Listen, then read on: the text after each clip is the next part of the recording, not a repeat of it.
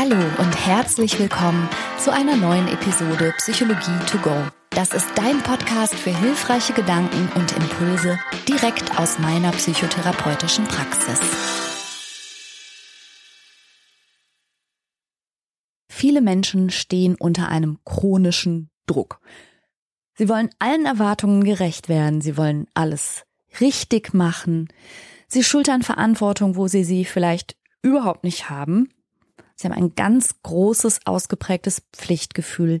Sie sind gewissenhaft und gründlich sind sie und ordentlich. Und dabei geben sie sich dann aber manchmal sogar noch Mühe, das so möglichst Instagrammable, leicht und easy und auch selbstverständlich aussehen zu lassen. Und das ist aber total anstrengend und darüber würde ich heute gerne sprechen. Ich teile heute mit dir ein paar Gedanken und auch konkrete Übungen, falls du dich darin wiederfindest, wie du deinen Perfektionismus besänftigen kannst. Zunächst mal sage ich aber Hallo und vielen Dank, dass du eingeschaltet hast. Ich bin Franka Cerutti. Ich bin Verhaltenstherapeutin und heute möchte ich wirklich nochmal ganz, ganz ausdrücklich ein riesiges, großes Dankeschön loswerden an all meine Hörerinnen und Hörer in Deutschland, in Österreich und in der Schweiz. Ich bin wirklich sowas von happy, dass ihr mir hier, ja, wie soll ich das sagen, diesen, diesen Raum eröffnet, über verschiedenste Themen zu sprechen. Manchmal sind das solche, die nicht für die ganz, ganz breite Masse irgendwie relevant sind, wie beim letzten Mal zum Beispiel. Da habe ich über das Störungsbild der Emetophobie gesprochen. Und das ist ja fast, muss man sagen, eher schon so eine seltene Kolibri-Erkrankung.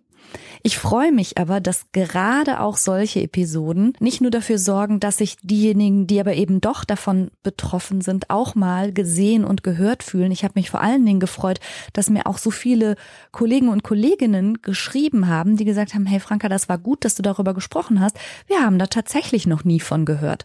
Und einige haben sogar, also angehende Kolleginnen haben in ihren Ausbildungsinstituten angerufen und da im Sekretariat nachgefragt, so, ähm, kommt es nicht auch mal in den Lehrplan? Weil irgendwie wäre das gut, wenn wir da so ein bisschen was drüber erfahren würden. Und das freut mich einfach unfassbar, wenn ich merke, dass ihr hier meinem Wirken, was ja immer so abstrakt mir erscheint, so aus meinem Arbeitszimmer heraus, dass das dann so Kreise zieht und Menschen dann auch wirklich erreicht. Und ich bin auch dankbar denjenigen, die sagen, boah, ist jetzt eigentlich nicht so mein Thema, aber ich höre mir das trotzdem mal an, kann ja nicht schaden, weil vielleicht begegne ich ja mal einer Person, die es eben betrifft, und dann weiß ich, wie ich da empathisch reagieren kann. Also wirklich von Herzen danke, dass ich hier diesen Platz habe. Auch in deinem Öhrchen. ja, heute geht's also, wie gesagt, um Perfektionismus, um überbordendes Verantwortungsbewusstsein, große Gewissenhaftigkeit und zwar eben in einem Ausmaß, dem es Störungscharakter gewinnen kann. Das ist wahrscheinlich ein breiteres Thema nach meinem Gefühl. Jedenfalls ist das was, was mir außerordentlich häufig begegnet und wenn ich ehrlich bin, wirklich nicht nur in der Praxis, sondern auch in meinem privaten Umfeld. Perfektionismus ist ja vielleicht auch für dich ein Thema und ich würde mich ja fast schon wundern, wenn nicht, denn ich erlebe unsere ganze Gesellschaft und unser Umfeld als getuned, gefiltert, gefotoshoppt wir leben in einer Welt, in der wir ständig erreichbar sind, in der aber auch alles mal eben ergoogelt werden kann und es wird auch erwartet, dass wir sehr auf Zack sind, sehr verfügbar sind. Manchmal denke ich, dass wir als menschliche Lebewesen uns überhaupt gar nicht mehr an der Natur orientieren, an Jahreszeiten und am Biorhythmus, auch nicht an unseren Bedürfnissen, also weder an unserem Hunger noch an unserem Schlafbedürfnis oder sonstigen Bedürfnissen, sondern dass wir dazu übergegangen sind, uns in dieser technisierten, digitalisierten Welt wirklich an Zahnrädern und Maschinen zu orientieren. Und das erschreckt mich manchmal richtig. Und dann gibt es diesen Anspruch, dass wir eben alle funktionieren und liefern sollen. Und dabei sollen wir aber auch alle bitte friedlich sein und reflektiert und freundlich und harmonisch und verzeihend. Und das durchdringt ja irgendwie so alle Lebensbereiche. Also wir sollen alles im Griff haben. Die Familie, die Partnerschaft, den Haushalt, den Garten, unsere Ernährung, Unsere Freundschaften sollen wir pflegen. Wir sollen gute Hobbys haben zum Ausgleich. Wir sollen aufpassen, wie wir uns kleiden. Natürlich. Ah, und am besten nicht weniger als tadellos. Und ich merke richtig, wie ich angestrengt werde, wenn ich das nur so, so runter erzähle. Und diese Belastung, die ich schon beim Erzählen spüre und die vielleicht auch du spürst, die schlägt sich ja nieder. Also es gibt große Krankenkassenstudien, die sagen, dass jede dritte Person sich in einem Ausmaß belastet fühlt, dass sie sich eigentlich in ihrer Alltagsbewältigung behindert fühlt. Also jede dritte Person bezeichnet sich selbst als belastet. Und Belastung merken die meisten Menschen an. Zum Beispiel Schlafstörungen oder Kopfschmerzen, Verspannungen, an einer gereizten Stimmungslage. Und wenn auch du dazu gehörst, kannst du ja mal schauen, woran merkst du, dass du belastet bist und wie belastet du bist. Und vielleicht hast ja auch du dir schon mal überlegt, Mensch, was kann ich denn tun, damit es mir wieder besser geht? Ich habe ja in mehreren Podcast-Folgen das immer mal wieder angerissen, weil ich das so ein brennendes Thema finde. Diese allseits ausgerufene Selbstoptimierung finde ich grauenhaft und dass diese Superkeit, die so um sich greift, uns alle so bedrängt, das finde ich wirklich richtig bedrohlich. Es ist ja vielleicht rübergekommen, dass ich da fast schon sowas wie so eine kleine Privatfehde gegen hege, ich bin zum Beispiel ganz allergisch gegen sowas wie werde dein bestes Selbst oder so, weil ich immer denke, oh Gott, also wie viel soll man denn noch machen und werden? Also ich finde das schwierig. Und in 20 Jahren, in denen ich jetzt inzwischen als Psychologin in verschiedenen Kontexten arbeite, ist mir eben aber aufgefallen, dass ganz viele Menschen sich fragen, wie ich gerade schon gesagt habe, ja, was kann ich denn tun? Und ich habe mir das ein bisschen zur Aufgabe gemacht, ein anderes Motto auszurufen, nämlich nach meiner Überzeugung wirst du dann gelassener und entspannter, wenn du nicht noch mehr tust, tust, tust und tust, sondern wenn du lernst, Dinge zu lassen. Gelassener wirst du, wenn du lernst zu lassen. Und du findest auf meiner Seite www.franca-ceruti.de, Franca mit C und Ceruti auch mit C, äh, Ressourcen dafür. Ich habe zum Beispiel eine downloadbare PDF mit meinen besten Tipps zum Nein sagen. Und ganz frisch eine dreiteilige Videoserie, die ist auch, die kannst du dir einfach äh, natürlich kostenlos anschauen, zum Thema Lassen lernen. Das sind Mitschnitte von einem Live-Webinar, das ich gegeben habe. Und falls die fehlende Gelassenheit für dich ein noch größeres Thema sein sollte, was du jetzt endlich mal angehen möchtest, dann kannst du dir auch mal meinen Sisu-Kursi anschauen, www.sisu-online.de.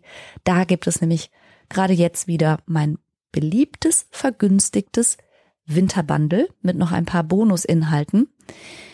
Das Winterbundle vom Sisu-Kursi gibt es vom 20. bis zum 30. Und das ist wirklich ein umfangreiches Programm, aber eben keins, was du irgendwie abarbeiten musst oder wo du dich durchackerst, weil das nach sechs Wochen wieder verschwindet oder so. Das ist tatsächlich ein, ein Programm für dich, das dich in deinem Leben und in deinem Alltag begleitet, genauso wie du es brauchst. Und zwar mit unbegrenztem Zugriff.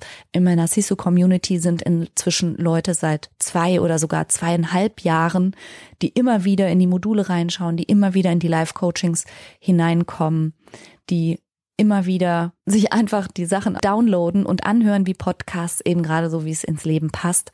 Und da lernst du wirklich viel übers Lassen, nicht übers Besserwerden und Selbstoptimieren. Das sage ich gleich. So. Jetzt möchte ich aber gerne, bevor ich zu den Impulsen und zu den Übungen komme, das gerne nochmal so ein bisschen untermalen mit einem Fallbeispiel aus meiner Praxis. Und ich nenne sie Frau P, aber nochmal ganz klar der Hinweis an der Stelle, immer wenn ich sage, dass ich was aus meiner Praxis erzähle, dann mache ich das natürlich in einer Art und Weise abstrahiert und verfremdet, dass überhaupt keine zuordnenbaren Details preisgegeben werden. Also ich verstoße hier nicht gegen meine Schweigepflicht und ich erzähle das auch alles stark abstrahiert. Also Frau P ist Sachbearbeiterin und eigentlich mag sie ihre Arbeit aber gerne. Nur erlebt sie einen ziemlich großen Druck, keine Fehler zu machen. Und wenn sie irgendwelche Bescheide raussenden soll oder so, dann checkt sie zehnmal, ob da auch wirklich noch das letzte Komma sitzt und ob das auch alles richtig formatiert und eingerückt ist, also sowohl inhaltlich wie auch optisch, hält sie sich recht lange an allen möglichen Arbeitsschritten auf, eben aus Angst, einen Fehler zu machen. Und dadurch ist sie vergleichsweise ein bisschen langsamer als ihre Kolleginnen und Kollegen. Und weil sie aber wiederum versucht, ihren Schreibtisch abends möglichst leer zu haben oder zumindest das zu schaffen, was sie sich so vorgenommen hat, bleibt sie oft lang bei der Arbeit, also länger als die anderen. Frau P kommt also oft später nach Hause, als sie sich das selber so wünschen würde, und da zu Hause lebt sie mit ihrem Mann und mit einer 13-jährigen Tochter in einer Doppelhaushälfte mit Garten. Und eigentlich hat Frau P ein Händchen so für, für Deko, und sie kocht auch gern und sie backt auch gerne. Außerdem ist ihr schöne Kleidung wichtig, auch Make-up und insgesamt gepflegtes Auftreten. Allerdings so diese, diese idealen Vorstellungen, die sie so hat von der Außenwirkung und der Außendarstellung, die erstrecken sich halt schon auch auf das Haus innen und außen und den Garten. Das soll alles tadellos und picobello sein und nach Möglichkeit eben auch noch Jahreszeit angemessen dekoriert. Entschuldigung, dass ich auch immer ein bisschen lachen muss. Das ist was, was ich, glaube ich, seit meine Kinder klein waren, überhaupt nie mehr hingekriegt habe. Also nicht annähernd. Aber sie macht das alles. Dann hat äh, Frau P oder die Familie P noch einen Hund. Das ist manchmal auch ein Quell für Stress, weil Hunde halt Haaren oder auch mal Fußtapsen hinterlassen oder auch mal so eine, so eine warme Mulde in der Couch hinterlassen mit ganz viel Fell. Und das macht Frau P manchmal nervös, manchmal ärgerlich. Da reagiert sie gereizt, will das aber auch immer sofort in Ordnung bringen. Ja, der Ehemann von Frau P und auch die 13-jährige Tochter, die stehen dieser Perfektion auch so ein bisschen im Weg. Die haben nämlich wirklich überhaupt keinen Bock, da mitzuziehen. Die Tochter sagt, sie lebt nicht wie in einem Möbelkatalog. Sie finden es voll übertrieben und der Mann argumentiert, dass selbst wenn er ja mal was tun würde, Spülmaschine einräumen, ausräumen, irgendwas mal machen, dann wäre ihr, der Frau P, das ja sowieso nicht gut genug. Und sie würde eh immer nur rummeckern. Und deshalb soll sie einfach mal Logger werden. Er würde sich ihren verrückten Ideen jetzt bestimmt nicht unterwerfen. Ja, das hat jetzt gerade nicht dazu geführt, dass Frau P. Logger geworden ist, sondern sie fühlt sich da verraten, sie findet das unsolidarisch und hat das Gefühl, dass alles an ihr hängen bleibt. Also sie ist eigentlich sehr verbittert. Frau P. ist bei mir in Behandlung wegen Depression. Sie ist nämlich tatsächlich sehr, sehr belastet. Sie hat Schlafstörungen, sie ist reizbar, sie hat das Gefühl, ihr wächst alles über den Kopf, sie ist sehr dünnhäutig und weint viel, manchmal auch ohne genau zu wissen, warum überhaupt. Manchmal wiederum ist sie aufbrausend. Bluthochdruck hat sich entwickelt und sie ist noch relativ frisch bei mir in Therapie. Und in einer der letzten Sitzungen hat sie mir dann berichtet, dass sie total zusammengebrochen sei, weil sie den Junggesellinnenabschied einer Freundin ausrichten sollte. Wohlgemerkt nicht der besten Freundin oder so, es war eine Freundin, aber irgendwie ist das an ihr kleben geblieben. Es habe nämlich geheißen, äh, Mensch, du hast doch irgendwie am meisten Platz und bei dir ist es ja auch immer so gemütlich und du machst das immer so gut und du kannst das auch so gut und du hast ja eben auch so ein Händchen für. Und das Problem ist halt, dass die Frau P wirklich niemanden enttäuschen möchte. Sie möchte niemanden verärgern. Ein Anteil in ihr ist auch geschmeichelt, dass ihr das so zugetraut wird und klar wurde ihr auch unheimlich viel Honig um den Bart geschmiert. Ein Anteil in ihr glaubt auch tatsächlich, dass die anderen in Frage kommenden Mädels, die jetzt den Junggesellinnenabschied ja auch irgendwie hätten organisieren und ausrichten können, dass die das tatsächlich auch nicht so gut können wie sie. Also sie, sie findet sich tatsächlich als Gastgeberin leistungsfähiger und kompetenter als die anderen. Ja, und unterm Strich lief es eben dann darauf hinaus, dass die Party bei ihr im Haus losgegangen ist. Und nochmal, also Frau P hat eine diagnostizierte Depression, noch relativ frisch diagnostiziert. Wir sind erst noch am Anfang der Therapie, aber nichtsdestotrotz, sie hat sich in Therapie be begeben, weil es ihr nicht gut geht, weil sie ihren Alltag wohlgemerkt natürlich ihren Alltag auch mit all den Ansprüchen, die sie hat, aber nur mit Mühe geregelt bekommt. Sie ist kraftlos, sie ist lustlos, sie hat Schlafstörungen, sie hat wenig Appetit, sie hat Konzentrationsstörungen. Also ich muss sagen, dass ich wirklich etwas äh, entsetzt war zu hören, dass Frau P. in dem Zustand, wie ich den wahrgenommen habe, wirklich das gemacht hat, dass sie sich das aufgebürdet hat, beziehungsweise hat aufbürden lassen. Und sie hat das alles natürlich super Fingerfood gemacht, Girlanden gebastelt, alles nett dekoriert, das ganze Programm halt durchgezogen. Und danach, äh, als sie dann mit dem ganzen Chaos wieder allein zu Hause war, äh, da sagte sie dann halt, ist sie dann total zusammengebrochen. Interessant fand ich, dass Frau P. aber tatsächlich nicht so sehr ihr eigenes Verhalten hinterfragt hat, sondern ganz überwiegend hat sie sich darüber aufgeregt, dass die anderen ihre Belastung gar nicht gesehen haben, dass die anderen ja, also die haben schon auch Sachen mitgebracht zu dieser Party, aber halt auch durchaus einfach eine Tüte Chips oder so. Da hat sie sich geärgert, weil sie eben Fingerfood selber gemacht hat, mehrere Sorten und so, ne? Also vor allen Dingen war sie sauer. Sie war sauer, dass die anderen alle nicht so sind wie sie und sich das Leben, ich zitiere das jetzt, so einfach machen. Ja, und darüber sind wir dann natürlich interessant ins Gespräch gekommen, wie es denn kommt, dass sie sich dahingegen das Leben so schwer macht und offensichtlich auch von allen anderen erwartet, sich bitte ebenfalls das Leben so schwer zu machen und ob es nicht möglicherweise ein Ansatzpunkt wäre, an diesen eigenen Ansprüchen und an diesem eigenen Perfektionismus zu arbeiten, aber eben auch daran, die eigenen Belastungsgrenzen besser zu spüren, besser zu schützen, viel früher Nein zu sagen und auch mal zu riskieren, jemanden zu enttäuschen oder jemanden zu verärgern oder jemanden traurig zu machen. Ist jetzt nicht so hitverdächtig. Ich glaube, im Moment würde Frau P. lieber noch über die anderen schimpfen. Nun ja, aber dafür ist ja Therapie nicht da.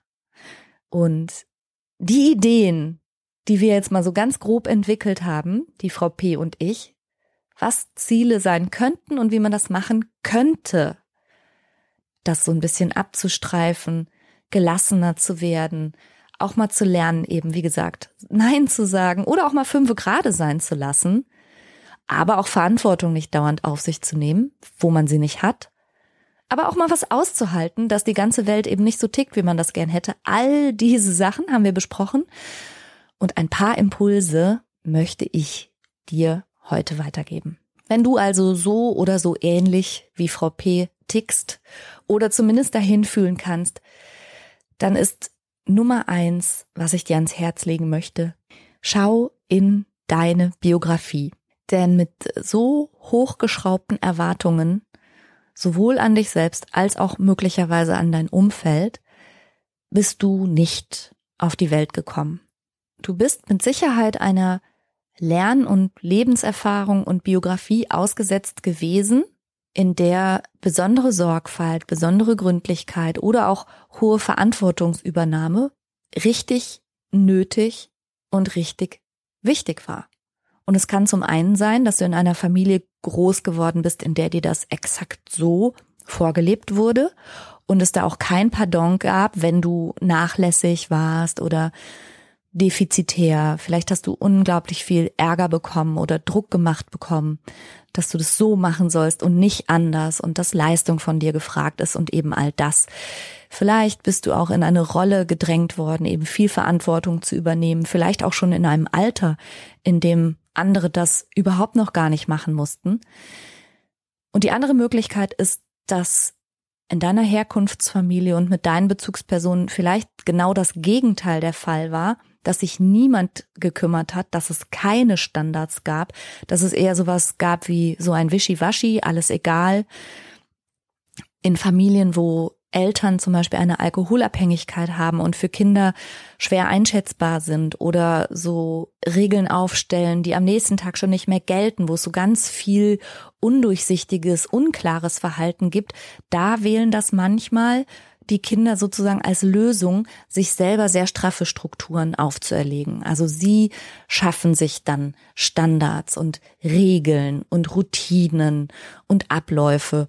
Und deshalb meine ich, also schau mal in deine Biografie, wo kommst du her und warum hast du verinnerlicht, dass all das, was ich jetzt so beschrieben habe oder was du auch bei Frau P wahrnehmen konntest, ne, so in nahezu jedem Lebensbereich mal mindestens überdurchschnittlich sein zu wollen. So gründlich, so zuverlässig, so leistungsfähig und all das. Auf welcher Biografie fußt das denn in deinem Fall? Und ich habe gerade gesagt, das war vielleicht mal richtig nötig und richtig wichtig in deiner Biografie, genau das zu lernen. Die Frage ist ja halt, warum?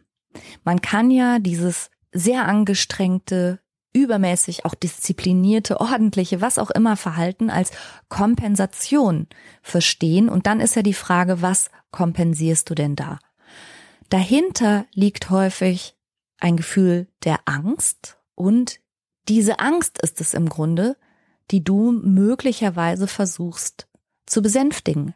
Vielleicht bist du sehr hart bewertet oder gar verurteilt worden. Vielleicht hast du Beschämung erlebt. Vielleicht bist du viel kritisiert worden.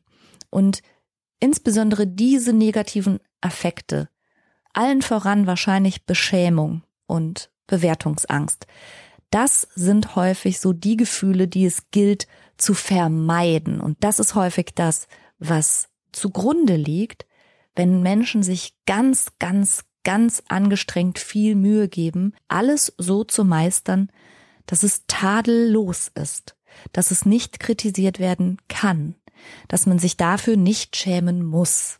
Und es kann eben sein, dass dieses Muster in dir alt ist und stark ist und einfach immer hochglüht, wenn man so will, und Wirkung entfaltet in allen Lebensbereichen, wo andere Menschen rein oder drauf gucken können. Dass du dieses Muster in dir ausgebildet hast oder ausbilden musstest, bedeutet aber ja nicht, dass du diesem Muster weiterhin bedingungslos folgen musst. Insbesondere nicht, wenn es dich vielleicht bereits in einem Ausmaß anstrengt und schädigt und du auch merkst, wie viel es dich kostet, alles auf die Art und Weise zu tun, wie du das so machst. Und vielleicht hilft dir dieser Gedanke, dass du als erwachsene Person selbst in der Lage bist, neue Muster in dir zu bauen, dass du neue Verhaltensweisen lernen und ausprobieren kannst, neue Erfahrungen zulassen kannst, die, die dann nach und nach eben auch zu dem neuen Muster werden, das vielleicht genauso stark ist wie das alte Muster und das dann sozusagen ablöst. Also heutzutage musst du dich nicht mehr deinen alten biografischen Erfahrungen und deinen Kompensationsstrategien unterwerfen, sondern du kannst mal versuchen, kleinschrittig neue Muster zu entwickeln. Ein Tipp dazu ist Flexibilität. Tatsächlich kann man sagen, dass mentale Gesundheit in ganz großem Ausmaß davon abhängt, wie flexibel du darin bist, dich auf neue Umstände oder sich verändernde Situationen immer wieder neu anzupassen und neu einzugrooven. Problematisch wird's eben dann, wenn du in jeder Situation, aber auch in jeder Situation fast schon dogmatisch du eben sagst, na, ich bin halt Perfektionist oder Perfektionistin und ich mache alles hundertprozentig und zwar alles, was ich mache. Das ist rigide und Rigidität wiederum ist ein Faktor für psychische Belastung. Also guck mal hin, bist du vielleicht zu starr, bist du vielleicht zu rigide, lässt du vielleicht diese hart perfektionistischen Muster wirklich in alle Lebensbereiche eindringen und dann übe dich in Flexibilität. In verschiedensten Situationen, wo du vielleicht selber schon ahnst, na, da kommt es jetzt vielleicht wirklich nicht so sehr drauf an, übe dich im Lassen. Übe dich auch im Nein sagen. Übe dich auch im Delegieren und ertrage aber gleichzeitig, dass andere Menschen Dinge anders machen, als du sie gemacht hättest und auch mit anderen Ergebnissen zufrieden sind, als du vielleicht damit zufrieden gewesen wärst. Also übe dich darin, dass du auch nicht deine Maßstäbe an dein ganzes Umfeld anlegst. Das ist ein Prozess und es kann sogar sein, dass dich das am Anfang mehr Kraft kostet und du ganz tückisch aus deinem alten Muster das Signal bekommst, ne, ne, das ertrage ich nicht, das macht mir ja noch mehr Stress und zack, dann sowas denkst wie, nee, dann mache ich ja lieber, lieber wieder selbst. Ja, aber das, herzlich willkommen, ist das alte Muster. Um da rauszukommen, geht's natürlich genau darum, auch mal auszuhalten, dass in dir sich angespannte Zustände bereit machen, dass in dir irgendwie etwas sagt, oh, so geht das doch nicht und nein und so haben wir das doch noch nie gemacht und so. Naja, klar, das sind die alten Platten, die da in dir dudeln. Das zu ertragen, genau darum wird es gehen. Und einen kleinen Tipp dafür habe ich für dich. Es gibt eine Übung, ich nenne die mein Idol. Also wenn es dir wirklich ganz, ganz schwer fällt, in deinem Verhalten mal so auszubrechen, dann stell dir einfach vor, wie die gelassenste und entspannteste und relaxteste Person, die du so kennst. So ein richtiger Chili-Milli-Typus, ja? Wie würde er oder sie sich jetzt verhalten. Und wenn du keine echte Person kennst in deinem Umfeld, dann nimm eine Comicfigur oder stell dir eine Filmfigur vor oder jemanden aus der Literatur, irgendwen. Ich finde ja zum Beispiel super Luna Lovegood. Also channele deine innere Luna Lovegood. Falls dir das nichts sagt, musst du mal Harry Potter gucken, musst du eh machen. Also schau mal Harry Potter und dann schau mal Luna Lovegood. Und wenn du merkst, oh, ich bin gerade schon wieder so ein bisschen innerlich angespannt, ich bin schon wieder auf dem Sprung, irgendwas hier so übergenau, überkorrekt, überverantwortlich und so weiter zu machen, dann channele deine innere Luna Lovegood und probier einfach mal es zu lassen und guck, was du damit für Ergebnisse produzierst. Das geht damit einher, dass du natürlich auch riskierst, mal Fehler zu machen. Dich mal authentisch zu zeigen, wie du wirklich bist und was du wirklich fühlst und auch Schwächen sehen zu lassen und auch das, was du vielleicht für ein Defizit hältst. Also tatsächlich liegt ja die große Chance darin, wenn du nach und nach dich darauf einlässt, diese super perfekte, super intakte Fassade mal so ein bisschen weniger spiegelblank zu polieren, sondern einfach mal so dich sehen zu lassen, bare and naked, so wie du halt bist. Natürlich geht das mit Verletzlichkeit einher. Du bist dadurch verletzlicher. Du bist dadurch aber auch authentischer. Und es kann sein, dass du dadurch mit deinen echten Themen konfrontiert wirst, nämlich mit Themen wie ich fühle mich schnell beschämt oder ich habe Angst vor Bewertung. Aber das kann ein riesiger Gewinn sein, an diese Themen mal ranzugehen und die nicht immer so wegkompensieren zu wollen, indem du sie nie aufkommen lässt, sondern lass es doch mal ein Stückchen näher an dich ran. Wie gesagt, in kleinen Schritten, erstmal in Situationen, wo es, wo du dich traust und dann dehnst du das vielleicht ein bisschen aus. Also riskiere Fehler, steh zu Schwächen, sag auch mal, dass du was nicht kannst, nicht weißt oder irgendwas blöd findest. Üb dich da drin. Und vielleicht noch ein letzter Gedanke. Perfektionismus an sich ist ja ein abstraktes Konstrukt. Also Perfektionismus hat ja, wenn man so will, schon fast per Definition keine Grenze, keine natürliche Grenze nach oben alles kannst du noch besser, noch besser und noch viel besser machen. An allem kannst du noch rumschrauben und feintunen und noch was hinzufügen und noch ein bisschen feinschleifen und polieren und so weiter. Perfektionismus ist deshalb so tückisch, weil es eigentlich nach oben hin ja überhaupt keinen Stopp gibt.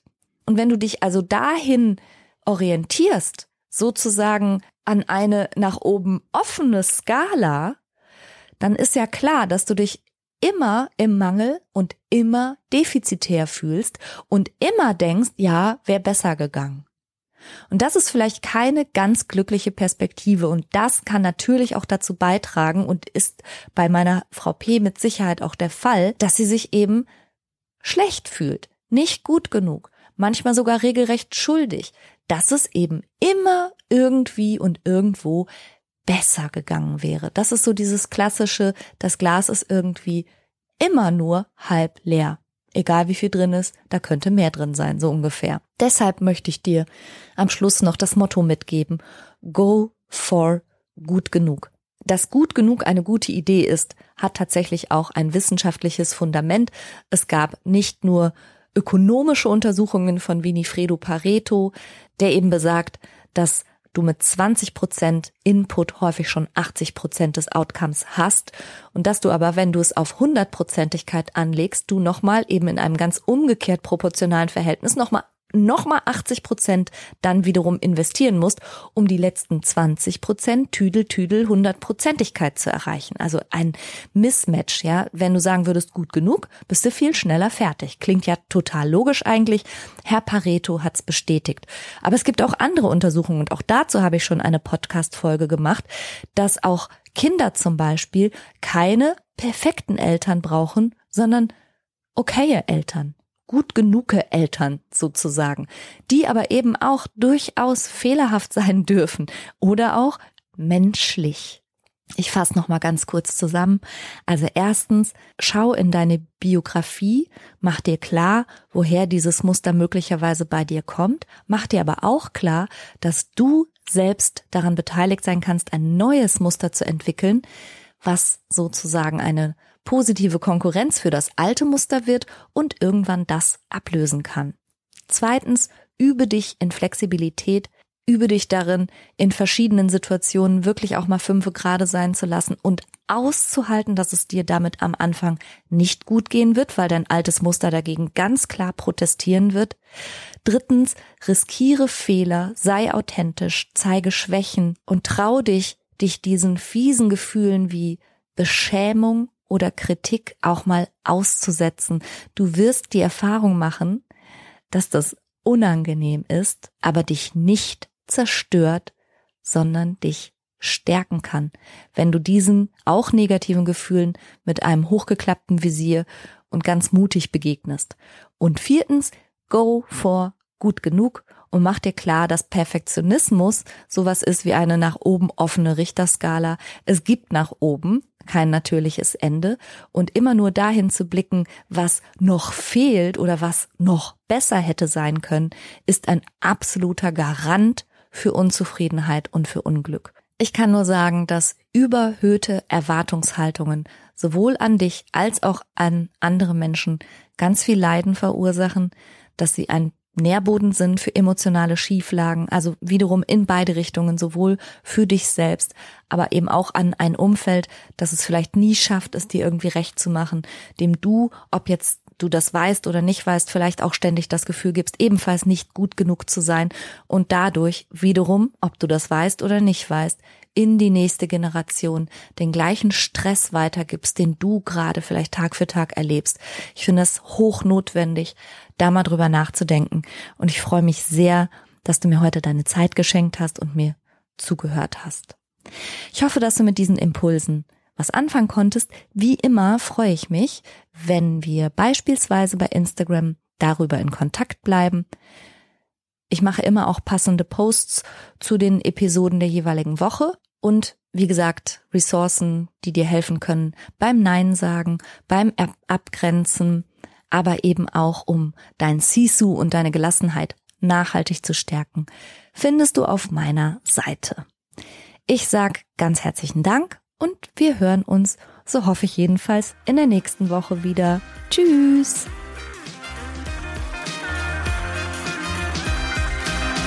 Das war's für heute. Ich hoffe, du konntest eine Menge frischer Gedanken für dich mitnehmen. Mehr davon gibt's auch auf meiner Seite www franca-ceruti.de